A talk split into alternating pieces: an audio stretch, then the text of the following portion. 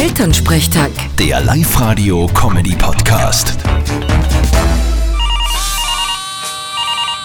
Hallo Mama, Grüß dich Martin, geht's dir eh gut? Fralli, was gibt's? Sag, du kommst ja eh morgen heim und bringst uns die Tombola-Preise für den Kinderfasching, gell? Stimmt, und weiter? Naja, wenn du eh schon da bist, könntest du gleich da bleiben und am Sonntag beim Ortschi-Tag mitfahren. Boah, ich bin schon ewig nimmer Ski gefahren. Ich weiß nicht, ob ich das noch kann. Ah, das verlernt man ja nicht. Da kannst du beim Rennen auch gleich mitfahren. Und wenn du schneller bist als der Papa, dann zipft's ihn sicher wieder voll an.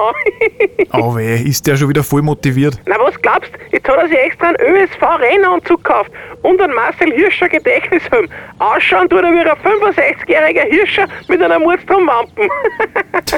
Ja, recht aerodynamisch ist das nicht. Eh, ich muss alles probieren. Heuer gewinne ich mein Altersklasse. Der Storbacher Fritz, der hat noch immer seinen Skianzug aus den 80er.